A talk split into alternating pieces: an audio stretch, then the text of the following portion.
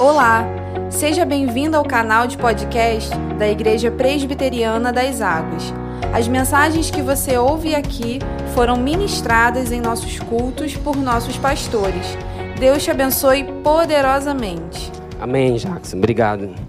Jackson exagerou um pouco. Se eu cantar, ninguém fica aqui. Não dá. Bom dia, irmãos. Tudo bem? Bom dia você que está em casa também. Vai pegando aí sua Bíblia, seu celular. Vamos abrindo lá na carta de Paulo aos Colossenses, capítulo 3. Vou ler apenas do versículo 1 ao 3. É muito bom estar com vocês aqui mais uma vez. Eu, é, esse tempo aí, pandemia, essas coisas todas, né? Fica difícil da gente se encontrar e agora a gente está podendo se encontrar. Glória a Deus por isso. É, tenho passado aí momentos de muita alegria agora, porque entreguei minha monografia no seminário, são seis anos estudando. O orientador é esse cara mesmo ali, ó. não é coisa fácil, mas graças a Deus, assim, mais uma etapa sendo concluída aí, se Deus quiser, com a graça dele. E nesse, nessa manhã, Deus colocou uma palavra que ele já vinha colocando no meu coração, mas não pude compartilhar antes e queria, nessa manhã, refletir com vocês sobre esse texto. Se você já abriu, diz o seguinte, do versículo 1 ao 3. Portanto, já que vocês ressuscitaram com Cristo, procurem as coisas que são do alto, onde Cristo está assentado à direita de Deus. Mantenham um pensamento nas coisas do alto e não nas coisas terrenas, pois vocês morreram e agora a sua vida está escondida com Cristo em Deus. Amém. Em tempos de crise, somos forçados muitas vezes, né, a repensar a nossa vida, a sondar, vasculhar, para entender onde está o nosso coração. Que rumo temos tomado no dia a dia, no nosso cotidiano de vida. Alguns param, é certo, para refletir e para pensar novamente sobre o sentido da vida, a brevidade da nossa vida, se pensarmos na eternidade, ou se pensarmos até mesmo na morte, podemos ver que as pessoas estão há mais tempo mortas do que vivas. A gente passa uma quantidade de tempo tão pequena aqui nesse mundo. Então, essas pessoas começam a refletir sobre tudo isso. Muitos tiram bons proveitos, outros não. Aqueles que ficam 14 ou 30 dias numa cama do hospital e recebem alta, recebem a graça de continuar essa jornada. Muitas vezes, uma segunda chance, uma oportunidade de fazer diferente.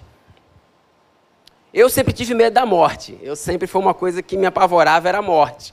Eu procurava desesperadamente o sentido, uma resposta para a minha existência. E quando eu encontrei a Cristo com 18 anos de idade, numa experiência muito pessoal, com o tempo esse medo da morte foi abrindo espaço para a certeza da vida eterna.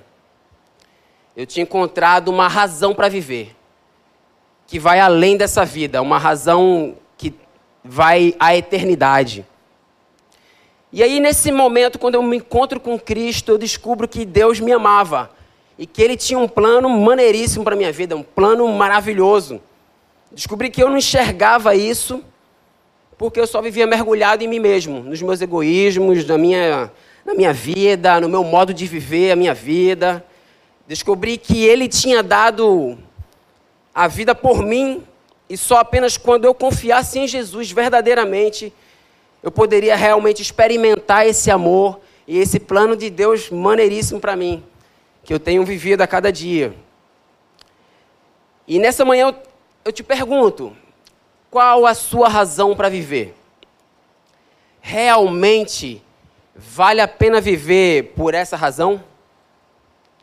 No texto que lemos hoje, Paulo está motivando aqueles que encontraram essa razão para viver em Cristo, como eu encontrei, como alguns de vocês também, a maioria, se Deus quiser, encontraram que são os cristãos. Essas pessoas é que Paulo começa a motivar no início desse texto a permanecerem firmes na fé, na fé em Jesus. Então, pensando em três pontos nessa manhã, quando encontramos a razão para viver, nós precisamos, em primeiro lugar, procurar as coisas que são do alto. Amém? Um pouco antes desse início aqui em Colossenses 2,6, no contexto aqui desse, desse, dessa carta, Paulo vem dizendo assim, ó, portanto, assim como vocês receberam Cristo Jesus, o Senhor, continuem a viver nele, enraizados e edificados nele, firmados na fé, como foram ensinados, transbordando de gratidão. E ele vem falando como eles tinham que viver, e quando ele chega aqui em Colossenses 3:1, ele continua: "Portanto, já que vocês ressuscitaram com Cristo, procurem as coisas que são do alto." Por isso ele inicia esse texto com essa conjunção conclusiva, portanto, que quer dizer que os ouvintes ali precisavam ter uma responsabilidade em responder, em agir. Ele desenvolverá nesse capítulo como eles podem ter um viver santo em Cristo. E aí ele fala: procurem as coisas que são do alto. Procurar tem a ver com um verbo no imperativo. Exige uma ação de perseguir, de sair do lugar onde eu estou da zona de conforto, muitas vezes, em que estamos estagnados e nos movermos. É uma fala para os cristãos agirem, sim, para aqueles que confiam em Jesus. Talvez ele fale procurar as coisas que são do alto, realmente em oposição às coisas que são terrenas. Então ele coloca duas coisas aqui, dois pesos, as, as do alto e as coisas terrenas. Em outro momento, Jesus, acerca disso, também pode nos lembrar dizendo que não acumulem para vocês tesouros na terra, onde a traça e a ferrugem destrói, e onde os ladrões arrombam e furtam, mas acumulem para vocês tesouros nos céus, onde a traça e a ferrugem não destroem, e onde os ladrões não arrombam e nem furtam. Em 2 Coríntios 5,17 diz que, portanto, se alguém está em Cristo, é nova criação. As coisas antigas já passaram e eis que surgiram coisas novas. Então, agora que eu estou em Cristo, que eu preciso procurar as coisas do alto, agora possuímos o quê? Uma cosmovisão nova. Passamos a enxergar uma nova escala de valores, um novo modo de julgar as coisas desse mundo, um novo sentido de proporção sobre a minha vivência nesse mundo. Nossa vida não está resumida aqui e agora, a essa realidade apenas, mas a uma realidade eterna. Amém? Isso aí. Mas será então que por causa disso é que eu tenho que me separar de toda obra, de toda atividade a qual estou envolvido e nesse mundo aqui parar de viver e me fechar no mosteiro e ficar constantemente pensando nas coisas do alto? Não, de maneira alguma é isso. Devemos manter a nossa vida, manter a nossa rotina, nossos afazeres, nossos afazeres e relacionamentos com as pessoas normalmente. Mas sabemos que não se resume a essas coisas. Podemos escolher e administrar o nosso tempo de maneira relevante. Temos a liberdade de escolher e não ser mais dominado por coisas ou por pessoas, não sermos mais escravos das coisas que aparecem à nossa volta. Então, em primeiro lugar, procure as coisas que são do alto. Em segundo lugar, quando encontramos a razão para viver, nós precisamos manter o pensamento nas coisas do alto. Acompanhe no versículo 2, na minha versão da NVI, diz: mantenha um pensamento nas coisas do alto e não nas coisas terrenas. Não é que de uma hora para outra você começa a ficar agora contemplando só a eternidade, mas que agora em diante você se pergunta em tudo que você faz: estou dando glória a Deus nisso que eu estou fazendo? Estou dando glória a Deus nisso? Em 1 Coríntios 10, 31 diz que assim quer vocês comam, bebam ou façam qualquer outra coisa, façam tudo para a glória de Deus. Às vezes na rotina do dia a dia, né? A gente liga aquele automático e esquece o motivo, a razão da gente estar tá fazendo aquelas coisas, só acorda, vai, trabalha, volta, chega em casa de noite cansado e acorda. Em outros momentos somos pegos muitas vezes por pessoas, né? Aqueles murmuradores de plantão e acabamos caindo nesse ciclo vicioso de negatividade. Eu muitas vezes entro nessa, nessa onda também, é demais. Em aquela coisa de, ai, tá, tava cansado, ai, tá chegando o feriado, pô, que bom, mas pô, o feriado é muito curto. Sabe, aquela coisa de, ai, hoje tá calor, não, hoje tá frio. Pô, tá frio, tá ruim, tá calor, tá ruim. Eu estava outro dia no trabalho, meu amigo virou para mim e fez: Poxa, hoje está sol, praia cheia, um monte de gente. Eu disse: Pô, glória a Deus, sol, praia cheia, movimento, o tempo passa rápido e a gente vai vivendo alegria, dá vontade de, de viver. Aquela chuva não dá. Aí ele já ficou: É, não, é verdade, é verdade. Então muitas vezes a gente vai ligando e a gente se contamina com as pessoas que estão à nossa volta. Aquela conversa de elevador que é tipo assim: Você está no elevador, bom dia, bom dia. Tá calor, né? Você já faz uma coisa negativa, né? Já puxa um assunto ruim. Então, assim, muitas vezes a gente liga esse automático e a gente esquece acaba mantendo nossa mente nessas coisas terrenas. Liga a TV, vai ver o jornal e o noticiário é só coisa ruim. Tem que ter muito discernimento para não ficar contaminado por todas as coisas. Não estou dizendo que a gente não precisa se importar, mas realmente isso não pode ser alguma coisa que consome a gente. Então, se no primeiro ponto que a gente viu aqui, eu tenho uma cosmovisão nova, eu posso escolher o que fazer, nesse segundo ponto, é como nessas coisas que eu escolhi fazer, eu posso dar glória a Deus. Estão comigo? Amém? Como nessas coisas eu posso dar glória a Deus, eu posso agradar mais a Deus como um cidadão, como um cristão, como um pai de família. 24 horas por dia eu posso dar glória a Deus. Eu só preciso disciplinar a minha mente com o auxílio do Espírito Santo para pensar assim e conversar com Deus constantemente em oração, estar realmente com a minha mente, cara, eu estou fazendo isso aqui, mas isso aqui é para Deus. Não, aquele cara está fazendo errado, mas eu quero fazer assim, porque eu estou fazendo isso aqui para Deus. Eu vou botando a minha vida na, no foco, na direção certa, que é a eternidade, não é isso aqui. Não é me dar bem nessa vida. É me dar bem aqui e além daqui. Certo pregador, pouco tempo antes da morte de George Miller, perguntou a ele se ele orava muito, e a resposta foi essa: Algumas horas todos os dias, e ainda vivo no espírito de oração. Oro enquanto ando, enquanto deitado, e quando me levanto, estou constantemente recebendo respostas. É fato que algumas horas todos os dias, talvez, a gente não consiga orar na nossa vida agitada. Mas é interessante falar que ele vivia uma vida em constante oração. Enquanto ele estava vivendo a vida dele, ele mantinha a mente dele realmente no que ele precisava. Então, se você vai ao seu trabalho, se você vai ao mercado, se você vai visitar um seu amigo, etc., você pode estar sempre lembrando sua mente e orando no Espírito e não tem a ver apenas com você, caraca, agora eu vou compartilhar de Cristo com esse meu amigo. Não é necessariamente isso. Né? Isso também é o mais importante. Mas é estar presente na vida das pessoas de verdade. É você estar ali com ela. É você se fazer presente. É você estar junto com seus familiares. Vai além de eu fazer coisas, mas de eu manter essa mentalidade de glorificar a Deus em tudo. E no terceiro ponto, é, quando encontramos a razão para viver, nós precisamos morrer para nós mesmos.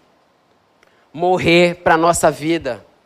No versículo 3, vocês podem acompanhar, ó, pois vocês morreram e agora a sua vida está escondida com Cristo em Deus. Realmente, quando cremos em Jesus, recebemos uma nova vida. E as coisas antigas passaram é verdade. Mas nós ainda pecamos. Ninguém fica perfeito. Nós ainda pecamos, ficamos doentes, sofremos, enfrentamos lutas. A questão é que, em alguns momentos, no decorrer desse tempo, podemos estar presos e outras coisas do dia a dia, há muitas coisas do nosso cotidiano que roubam o nosso tempo, que nos prendem e para essas coisas que estão ali, ó, nos consumindo, é que nós precisamos morrer. Não necessariamente apenas aquelas coisas, mas muitas vezes a gente também. é, está com o coração cheio de, de si mesmo, só pensando em nossas coisas, no nosso próprio mundo. E dessas coisas a gente precisa também morrer. Esses dias eu assisti um documentário interessante. Se você não assistiu, fica a dica aí de hoje. É, chamado O Dilema nas Redes. E entre muitas coisas que eu parei para refletir nesse documentário e reduzir, é, uma delas era acerca da quantidade de tempo aleatório que eu passava no meu celular navegando na internet ou mexendo em aplicativos. E aí eu tive uma ideia. Eu instalei um novo aplicativo no meu celular que me dizia quais aplicativos que eu usava mais e as informações sobre o uso do meu celular na última semana, por exemplo, naquele dia. Então, assim, eu coloquei mais um aplicativo para me ajudar contra os outros aplicativos. Então, assim, eu observei a quantidade de notificações que apareciam no meu celular toda hora, me chamando, ó, clica aqui, ó, clica aqui. Eu só queria mandar um e-mail, mas apareceu cinco notificações, clica aqui. E eu ali naquela coisa, sabe, você ia fazer uma coisa que era cinco minutos, virou 10, virou 15, virou 20. Eu não sei se é só comigo, né? Ou com você de casa também não é assim, mas é, essas coisas ocupavam um pouco meu tempo. E para resolver, se estendiam pela quantidade de informações que eu estava sendo bombardeado. Então veja, Muitas vezes, pensa, para, para, preste atenção nesse momento, você que está em casa também. ouve, é, aumenta a televisão, olha lá. Entenda uma coisa. Muitas vezes o nosso maior adversário não são as coisas ruins. Não são as coisas ruins desse mundo. Mas são as dádivas de Deus. Pense comigo, calma. Pense bem, Marcos 4,18 diz que as sementes caíram num terreno pedregoso e caíram entre os espinhos e foram sufocadas pelo quê? Pelos cuidados, riquezas e deleites desta vida. Olha, são coisas boas que aquelas sementes foram sufocadas. Elas não são mais em si mesmas, pense comigo, não são vícios também, mas as dádivas de Deus na sua vida, muitas vezes, podendo ser desde um simples assistir a TV, fazer um exercício, executar o seu trabalho, se alimentar, até o navegar na internet. E todas elas podem se tornar um substituto de Deus na sua vida. É aí que a dádiva de Deus se torna em maldição na sua vida quando você coloca elas acima do Deus que te deu elas. Isso é o que a Bíblia chama de idolatria. Jesus nos adverte dizendo: quem ama seu pai ou sua mãe mais do que a mim, não é digno de mim. Quem ama seu filho ou sua filha mais do que a mim, não é digno de mim. E quem não toma sua cruz e não me segue, não é digno de mim. Quem acha sua vida perderá, e quem perde a sua vida por minha causa a encontrará. Deus não pode estar em segundo lugar na nossa vida. De acordo com o versículo 3, se a sua vida não é mais sua e está escondida em Cristo, com Cristo em Deus, agora, por meio da fé, Cristo vive no cristão por seu espírito. E o cristão deve viver para ele em tudo aquilo que ele faz. Então, em todas as coisas que você fizer, né, pensar no alto, manter as coisas no pensamento do alto, tem a ver com toda a sua vida de uma maneira integral, no seu trabalho, né, no seu dia a dia, nos seus relacionamentos. Também, quando você para para ler a Bíblia, também nisso. Muitas vezes a gente para para ler a Bíblia, mas a gente não está ali, não está fazendo aquilo da maneira com foco correto. Então, é tudo aquilo que permeia a nossa vida, é que eu preciso estar tá frequentemente vendo se aquilo realmente está no lugar certo. Se aquilo não é o centro da minha vida. Veja, não tem a ver com você também estar tá frequentando a igreja e servindo a Deus. Tem a ver com que tudo aquilo que você faz não pode te dominar. Isso pode acontecer desde as coisas na igreja, com certeza, que você executa, os times que você participa, como as coisas fora da igreja também. Tudo isso, todas as coisas, você mesmo pode se colocar como ídolo à frente de Deus. Qualquer coisa pode se tornar um ídolo na nossa vida e por isso nós precisamos morrer para nós mesmos e para essas coisas. Amém? Acho que foi fraco esse amém, hein? Morrer para si mesmo não é difícil, né? Amém?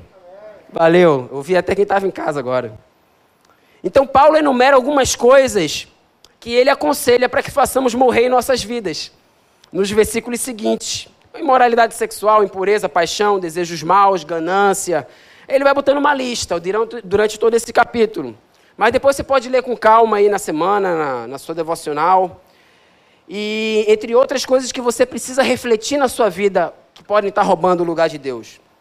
Uma das formas que é interessantíssima de realinhar a nossa vida com Deus e entender os ídolos que tentam nos dominar é através das disciplinas de abstenção, como o jejum e também da abstenção voluntária de qualquer coisa para buscar mais a Deus, para buscar o Senhor.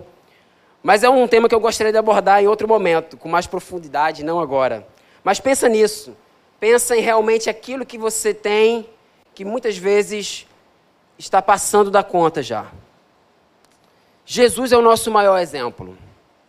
Aquele que procurou as coisas do alto, manteve o pensamento nelas e morreu para si mesmo para cumprir a vontade de Deus.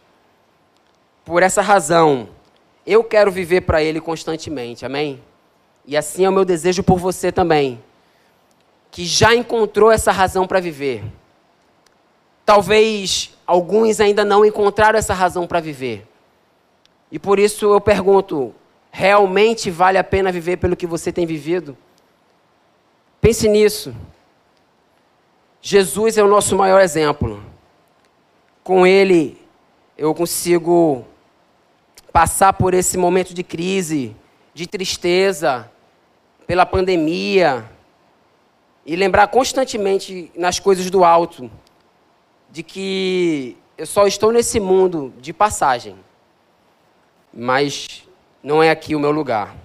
Amém? Então vamos orar pedindo que o Espírito Santo de Deus nos ajude a aplicar esses três pontos em nossas vidas. Senhor, obrigado, Deus, por essa manhã. Eu te agradeço, eu te louvo pela tua palavra. É uma palavra que muito antes de vir as pessoas, ela vê o meu coração também, Senhor. Eu te louvo por isso. Que ela gere mudança na minha vida, que ela gere mudança na vida dos meus irmãos, que ela gere mudança na vida daqueles que estão ouvindo essa mensagem.